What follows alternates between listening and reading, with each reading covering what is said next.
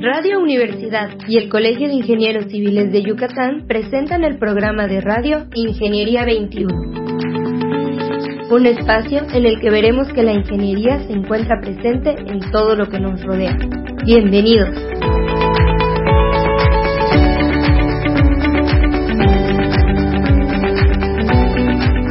Muy buenos días, estimados radioescuchas.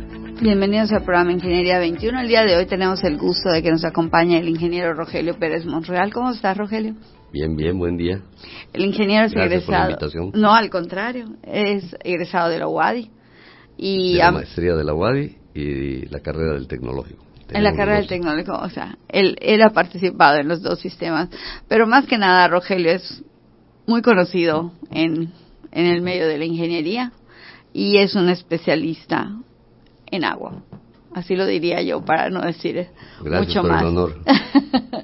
yo, yo creo que eh, vamos a estar muy a gusto y quisiéramos empezar hablando de lo que significa en nuestro medio el suelo permeable. Rogelio, si quieres explicarnos. Claro, sobre buen día. ese tema. Eh, sí. Realmente nosotros en lo que es la mayor parte de la península de Yucatán le llaman la cuenca número 12 de- de- de- del país. Del ¿verdad? país, ajá. La cuenca hidrológica número 12. Tenemos un suelo que es muy permeable. ¿Qué significa esto? Que el suelo tiene grietas, tiene poros, tiene orificios que muchos dicen que se debe a la caída del famoso meteorito que al golpear rompió y además rompió y agrietó el suelo, pero además es una roca que estuvo sumergida muchos años bajo el mar. Eh, la prueba es que cuando abren cualquier lugar encuentran conchitas y encuentran moluscos, etcétera, petrificados. ¿no?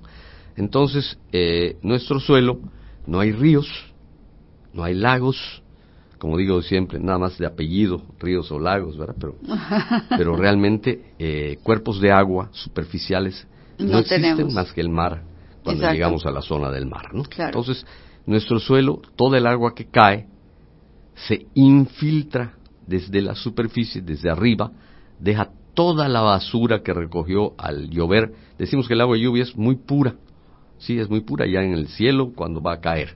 Sí, pero Pero cuando, cuando cae, arrastra todo lo que está en el camino. Estamos hablando de que, por ejemplo, en el caso de la selva, pues arrastra eh, las excretas de los pájaros que caen en las copas, de los animales que viven en la tierra, que viven en los árboles, orinas, eh, los propios animales que se mueren, etcétera, etcétera, ¿no?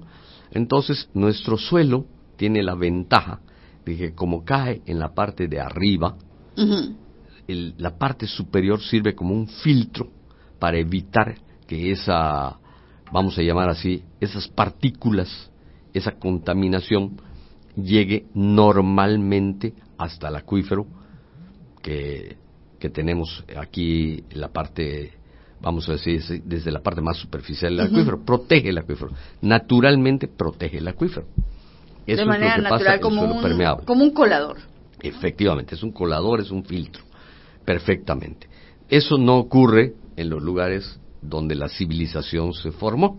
Estamos hablando de la civilización, recuerden que se formó en el Tigris y el Éufrates, en la Mesopotamia. Y el. Tigris y el Éufrates eran dos ríos. ríos. Entonces la gente cuando se sedentarizó se estableció junto a cuerpos superficiales de agua, que era lo que podían ver.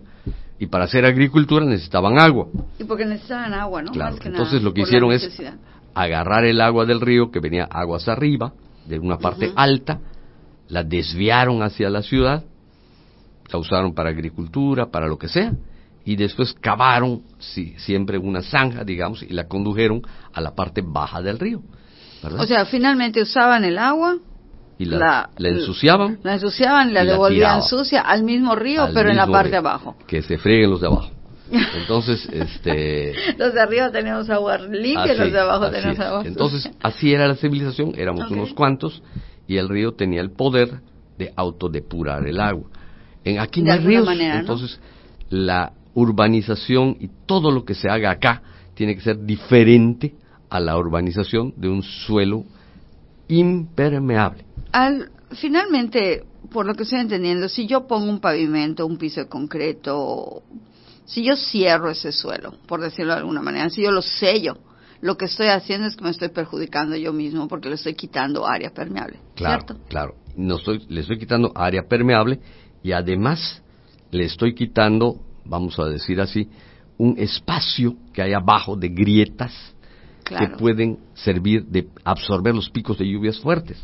Cuando llueve fuerte, todo el suelo tiene una porosidad, vamos a pensar que tenga un 2, un 5%, calcúlenle por todo el volumen de suelo, en medidas Ujú. 8 metros por, por, por cuántos kilómetros cuadrados, es un volumen enorme de agua Que que, se se puede- puede quedar en las grietas Sin y puede, problema. sin problema, y que puede además eh, absorber ese pico y evitar inundaciones, charcos, todo lo demás, ¿no? Ya saben que el peor enemigo de los pavimentos es el agua, ¿no? Entonces un buen Claro. drenaje pluvial permite que el pavimento se conserve, ¿no? Entonces, y podría- además que se filtre.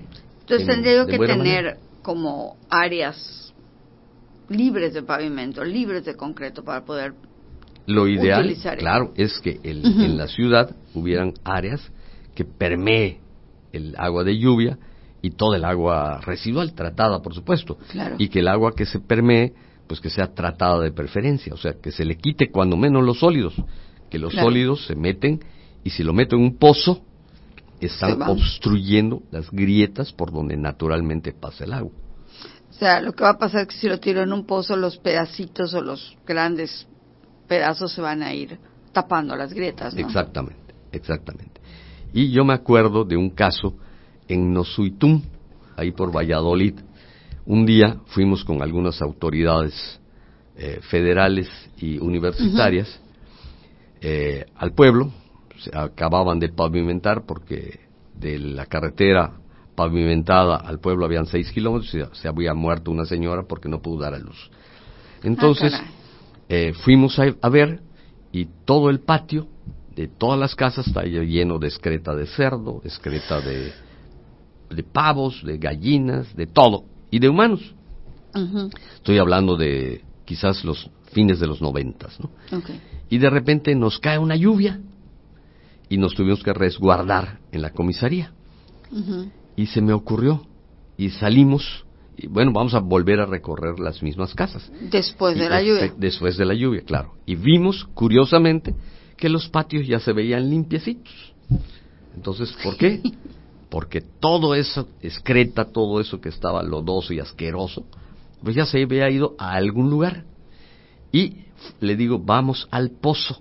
Ahí el agua estaba a 24 metros de profundidad. Oh, eso estaba profundo, ¿sí? ¿no? Está Y había un pozo en, en medio de la, de, la, de la población que estaba hecho artesanalmente, o sea, un Sí. pozo hecho con bombeo, etcétera, sin sellos Sí, sanitarios, sin nada. Y le digo, vamos a ver lo que está pasando en el pozo, quiero que lo vean ustedes, que tomen conciencia. Y efectivamente se veían que hay lo que le llaman conductos de disolución, o sea, Ajá. hay, vamos a decir, huecos preferentes que le llaman ríos algunos, o lo que sea, pero no son ríos, son conductos de disolución en algunas partes donde el agua pasa como si fuera una cañería. Como si fuera un tubo, ¿no? Entonces, exactamente. Entonces, esa excavación interrumpió esos tubos. Entonces, si había un tubo a metro y medio, pues ya saben que ahí se iba el agua. El agua es la ley de la hidráulica, una de las leyes es que dice que el agua es flojísima, ¿verdad? Se va por el lado más fácil. Entonces, se iba en el conducto de disolución al metro, metro y medio, habían otros como a los seis metros, etcétera, etcétera, en todo el la profundidad del pozo, Del pozo. habían ductos de disolución y el agua estaba cayendo amarilla o café directo al pozo. Si ese pozo no hubiera habido, esa agua hubiera seguido su camino arriba y no hubiera pasado nada. Pero como hicimos un pozo, no lo sellamos bien, pues toda esa agua se va directo al pozo. Y le digo ahora, vamos a sacar el agua del pozo. Y sacamos el agua y estaba asquerosa, pestando y amarilla. Y le preguntaba yo a las gentes, bueno, ¿y qué pasa? ¿Qué hacen ustedes con esta agua? Pues cuando llueve no tomamos agua del pozo. Por eso estamos pidiendo un sistema de agua potable. ¿Y qué hace? Después de que pasa la lluvia, tiramos dos sacos de cal y a los dos, tres días entonces volvemos a tomar agua del pozo. O sea, para que tengan idea de lo que estamos haciendo en suelo permeable, ¿verdad? Cuando creemos, cuando muchos dicen, vamos a desarrollarnos como si fuera suelo impermeable. Esto no es suelo impermeable, ¿verdad? Y eso, pues lo podemos ver en cualquier lugar, ¿no? ¿Y que me, me quedé como que callada pensando, ¿qué podríamos hacer? ¿Cómo estamos? Porque finalmente Mérida está pavimentada, ¿cuánto te gusta? ¿El 95%? Ya no hay calles malas. O sea, eventualmente cuando escucho ranitas cerca de mi casa, hasta gusto me da de escucharlas porque ya no hay. Antes habían un montón. Cuando teníamos no pavimento, había un montón. Así es. ¿Cuál, ¿Cuál podría ser una de las soluciones para, bueno, obviamente en Mérida ya no hay defecación al aire libre, ya no, ya no hay muchos patios con muchos animales, ya digo no muchos, pero todavía hay gente que tiene Claro. animalitos, ¿no? Y que cría Perro, cerditos, y tiene perro, tiene gato. Perro y gato hay por toda la ciudad, garantizado por toda la ciudad y mucho más ahorita con la protección de animales, ¿no? ¿Qué propuestas has oído? De, ¿En qué has trabajado, Rogelio? Toda tu vida te has dedicado a esto. Bueno, en realidad yo creo que lo que hay que hacer es imitar a la naturaleza. ¿Qué hace la naturaleza aquí? En Inglaterra, en París, que tenemos el río Sena, el río Támesis. Ahí, ¿qué hace la naturaleza? Llueve, escurre el agua en la superficie de la montaña, forma arroyos, ríos, Y lagos río. y después se va al mar. Al mar, exacto. Aquí la naturaleza ¿qué hace? Llueve y el agua se infiltra desde arriba. Deja toda la basura encima, en los pedazos de hule de las llantas, las excretas de los perros, de los gatos, Todo el polvo arriba. de los transportistas que tiran a diestra y siniestra porque no, no vienen los volquetes tapados, los camiones que llevan material que se les queda un montón de polvo y después lo tiran en cualquier lugar. Tengo fotografías de esto las fábricas de materiales de construcción que tienen su material al aire libre y viene el viento, se lleva a los finos y no pasa nada, ¿no? Eh, se lo cobran al usuario lo que se fue, ¿no? Sí, sí. Entonces, esas pérdidas no mermadas pues, se van al acuífero. ¿Y qué es lo que pasa? Pues estamos tirando un agua con basura que lógicamente después tapa las grietas, se encharca más esto y en algunos casos hasta causa inundaciones, como lo que vimos en el 2020, que fue una lluvia menos fuerte que el Gilberto, y cuando vino el Gilberto no se inundó, por ejemplo, las comisarías del norte, yo estuve, por ejemplo, en Ocac, Ajá. eh, y preguntaba yo, oye, cuando vino el Gilberto se inundó, no, no, no se inundó, y ahora sí se inundó, en Cauquel se inundó, no, cuando vino el Gilberto no se inundó, hoy sí se inundó, entonces, ¿por qué se está inundando? Porque estamos impermeabilizando, porque estamos tirando el agua sucia y estamos, y estamos tapando. tapando las grietas, ya sea a nivel arriba con el agua pluvial o abajo con el agua de las plantas de tratamiento. O sea, de alguna manera estamos sellando. Es como que yo tengo un colador y lo uso tanto y no lo lavo. Efectivamente. Y se me van tapando Claro, los- ya después no, no cuela. No cuela. Claro. Todo se queda allá. Entonces, y yo decía, bueno, desde hace muchos años, desde los 80, 40 años, Sí. tenemos el periférico. En el periférico, por ejemplo, eh, observamos que al principio, como les comentaba yo hace un momento fuera del micrófono, se hizo un cuerpo que tenía un carril de ida y un carril de vuelta. Efectivamente. Después, cuando hubo más centavos, se hizo otro cuerpo, y entonces ya el primero se volvió de ida y el segundo de vuelta, pero en medio, afortunadamente, no hubo dinero Para hacer para nada. hacer sardinel, guarnición, ni subir el nivel, como se hace en los países de suelo impermeable. Aquí, afortunadamente, no hubo dinero. Al no haber dinero, se quedó así hondo para abajo y no se le hizo nada. Y está perfecto. Entonces, ahí nunca se inunda. ¿Por qué? Porque el agua hace lo mismo que hace en- eh, de manera natural en nuestro ciclo hidrológico de suelo permeable, se va hacia allá, se infiltra, se filtra en la superficie, deja la basura en la superficie y se va para abajo limpia. Sí, Entonces, porque ahí ¿por la misma roca no permite que la basura se vaya, ¿no? Claro, la roca, las hojas de los árboles, toda la tierrita que hay, y esa diferencia de niveles que está hacia abajo el camellón, permite que una lluvia fuerte pues se pueda inundar un poco, sirve de cárcamo de regulación, como caja de tormentas, como quiera llamársele, y eso permite que al haber ese espacio, pues absorba los picos y no se inunde. Entonces, me pregunto yo, si desde 1980 hemos visto este caso de urbanización, bueno, y todas las carreteras en, en todos lados eh, están así, pero no los habíamos visto. Bueno, si ya lo vimos, ¿por qué hacemos hoy la urbanización al, Al revés? revés. Porque copiamos a donde hay ríos y ponemos el camellón para arriba, porque ahí si lo pones para abajo se vuelve un río. Aquí no, aquí se infiltra. ¿Por qué copiamos? ¿Por qué no usamos nuestro, nuestra ingeniería para hacer las cosas apropiadamente? Y el mantenimiento, por ejemplo, de un tipo de camiones de ese tipo sería simple y sencillamente quitar la basura después de las En el mejor de los casos. En el mejor de los casos. Ahora se me ocurre, a lo mejor es una tontería, pero se me ocurre ahorita que te estoy escuchando y como decías fuera del aire comentamos un poquito, pero ¿qué podría pasar como una solución menor? Donde hay camellón podría yo quitar, quitar las guarniciones y hacer algo así como que una excavación superficial y tratar de dejar los camellones para abajo, lo más para abajo posible. Digo, no en todos lados se va a poder hacerlo totalmente bien, pero en muchos lugares los árboles están pequeños, no es tan alto el, no es tan alta la guarnición, puedo quitar la guarnición, puedo hacerle una mejora al pavimento y tirar el agua. Así es. Observen, por ejemplo, la, la calle de la Avenida Mérida 2000. Sí. Afortunadamente allá tampoco hubo mucho dinero y rellenaron algunas partes. Eh, en 1990 había un proyecto de rellenar el camellón y nosotros nos opusimos a través del plan estratégico. Afortunadamente lo empezaron y lo dejaron así. En el caso de la carretera Cancún también nos opusimos, pero el, el delegado de la Secretaría de, de, Comunicaciones y Transporte no escuchó y lo rellenó. No sé por qué razón, no quiero pensar mal.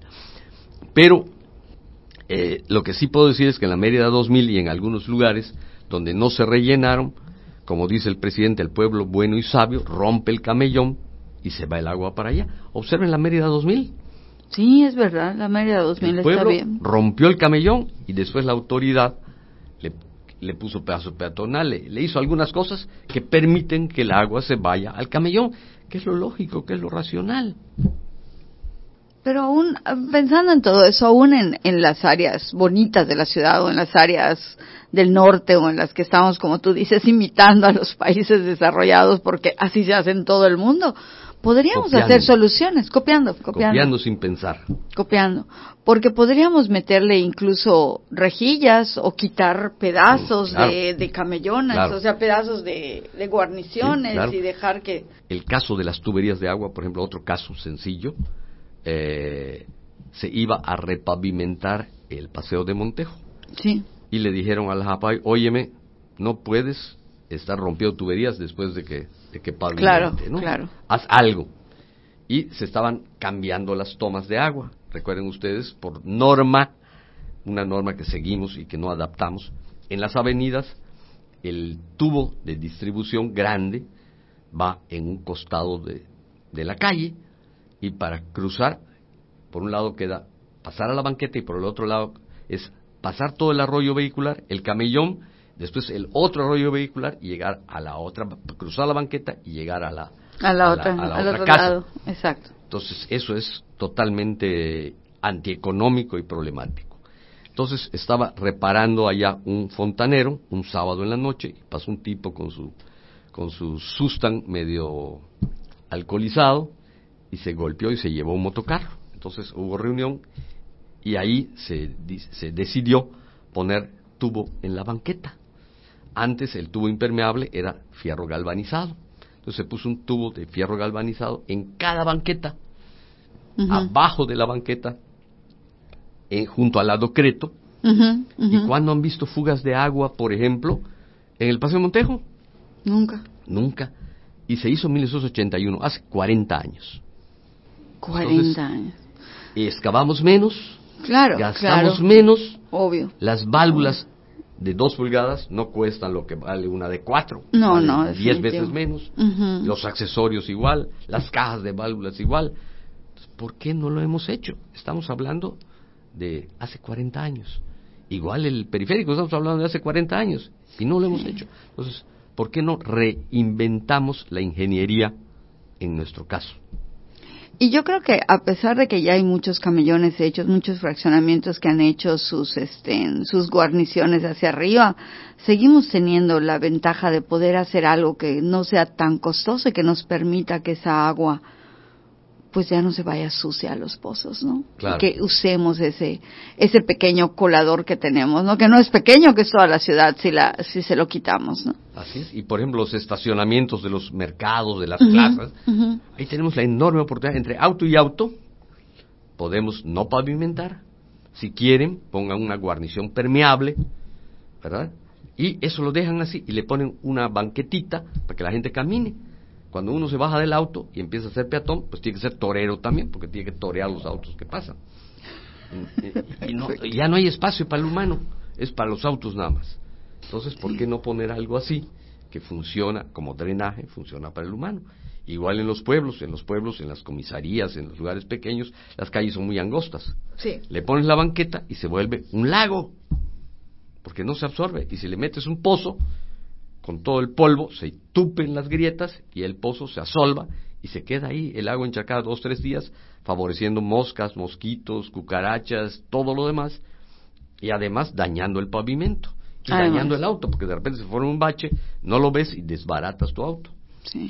Entonces, ¿por qué no, en lugar de hacer la banqueta tradicional, podemos hacer un pozo como los que se hacían en el centro eh, a principios del siglo XIX, eh, que, que, realmente siglo XX, mejor dicho, siglo XX, no siglo XIX, perdón, pozos areneros que trataban, que decantaban el agua, que quitaban la grasa y después con un tubo contrapendiente pasaban a un pozo ya de, le llamaban pozo de recarga, le llamaban de absorción, pero realmente recarga. o sea, el agua se iba ya sin, sin basura. Sin basura, sin grasa que impermeabilizar. Y para limpiar, pues se limpiaba en la banqueta, no donde pasaban los vehículos. Es más económico, más barato poner una tapa en una banqueta que poner la tapa en la vialidad que, tiene que soportar 30 toneladas de un, de un camión. Y además los trabajadores, es más fácil trabajar en la banqueta, no tienen que torear a nadie y, limpiar, por ejemplo. Y eso se puede hacer, es parte de lo, que, se puede integrar en, los nuevos programas que se están realizando ahorita. por Y antes se hacía así porque las eh, todas las casas del centro, eh, sus muros exteriores daban directamente a la banqueta. A la banqueta, exactamente. si allá hacías una zanja o hacías algo, pues mojabas el cimiento y la casa podría perder su, su, estabilidad. Su, estabilidad. Entonces, por eso hacían los pozos así. Pero ahora, ninguna casa, bueno, ya el nuevo reglamento permite hacer la casa en el paramento. Creo que es un error y ya permite que no hayan áreas verdes. Creo que es otro error. Estamos retrocediendo. Entonces, ya podíamos en muchas casas que tienen un jardín alante poner una zanja y, y, y descargar el agua utilizar el agua fluvial. No, definitivo tenemos mucho que hacer y me recordaste mucho cuando me ha tocado hablar y o, enseñar diseño bioclimático. Siempre les digo a mis alumnos en la primera clase, le llamamos muy rembombante ahorita a todas las cosas y es simple y sencillamente sentido común. Y, regresar a lo que hacían y regresar a lo que hacían antes. La gente antigua tenía menos problemas, era más inteligente. Así es. Rogelio, muchas gracias. encantado, mucho gusto. Súper interesante, creo que este debemos de tomar acciones menos caras, tal vez menos... Además, menos caras. Menos caras, menos llamativas, pero más reales y, y más eficientes para los problemas que tenemos en la ciudad. Muchas gracias al ingeniero Rogelio Pérez a estuvo con nosotros. por tratar de difundir un poquito no, al contrario, Vamos a, vamos a, este, a tener que que tener otro programa contigo pronto para continuar a ver qué, qué pasa, cómo cerramos la temporada de lluvias. pues, estimados escuchas, nos escuchamos el próximo miércoles y les recuerdo que la ingeniería, como hoy vimos, se encuentra en todo lo que nos rodea. Hasta luego. Ingeniería 21 es producido por Radio Universidad y el Colegio de Ingenieros Civiles de Yucatán. Teléfono 925-8723. Correo gerencia arroba cicyucatán.mx. Facebook, Colegio de Ingenieros Civiles de Yucatán, AC, sitio oficial.